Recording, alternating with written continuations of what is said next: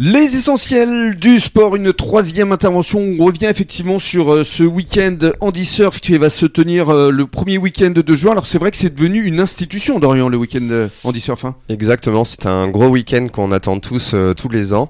Donc ben, au cours de ce week-end, on arrive à, faire surfer une, soixantaine de personnes en situation de handicap, une trentaine, hein. une trentaine de places le, samedi, on va dire, et une trentaine de places le dimanche. Donc pas mal de gens peuvent signer à la pratique du surf euh, ce week-end. Et alors justement, euh, Quentin, puisque tu es avec nous, tu y participes euh, de façon bénévole toi aussi? Oui, tout à fait. Moi, ça fait depuis 2016 où j'ai commencé un peu à intervenir sur M en rouge que je participe et que, on va dire, je ne bouderai jamais ce plaisir d'y aller et puis de toujours être un peu de petit bras droit, on va dire, de Dorian euh, sur l'organisation dès le matin tôt jusqu'à aller dans l'eau. Racontez-nous justement ce que vous ressentez dans le cadre de ce week-end auditeur, parce qu'on voit des regards là euh, qui s'animent avec euh, des flammes, parce que c'est vrai que c'est un vrai moment de partage, de plaisir avec euh, justement tous ces jeunes Oui, c'est, ben, je dirais, un week-end riche en émotions. Hein. C'est, euh, comment dire, un véritable plaisir de voir justement le plaisir qu'on peut procurer à toutes ces, à toutes ces personnes, à tous ces enfants, de pouvoir leur faire partager un petit peu notre, notre passion, justement, les vagues, l'eau, l'océan.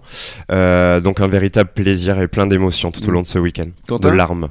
Même des larmes Ouais, c'est toujours émouvant. Alors moi, je suis, on va dire, je suis plus amateur ou pas du tout pratiquant. Je suis pas un grand surfeur, mais euh, ce principe et cet esprit euh, Andy Surf m'a beaucoup plu. Et en tant que coach sportif, éducateur sportif, on est là pour amener et aider ces enfants-là, ne laisser personne sur la route. Et c'est ce qui me plaît dans cette organisation. Et ce qui me plaît, c'est vraiment les, valeurs qui sont transmises et les émotions. Mmh, bien sûr.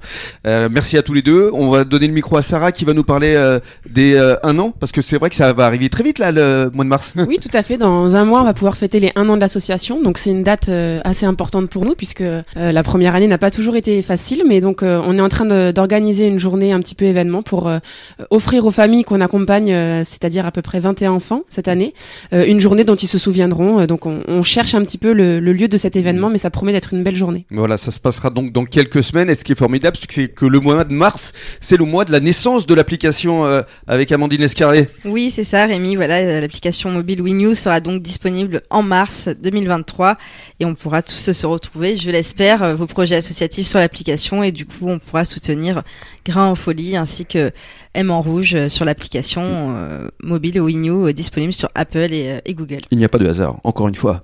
Non, il n'y a pas de hasard, Rémi, on le sait bien. Et dans la série Il n'y a pas de hasard, on va retrouver comme tous les jeudis Bruno Bézier, le rédacteur en chef de Sud-Ouest, qui va nous annoncer les principales rencontres sportives de ce week-end.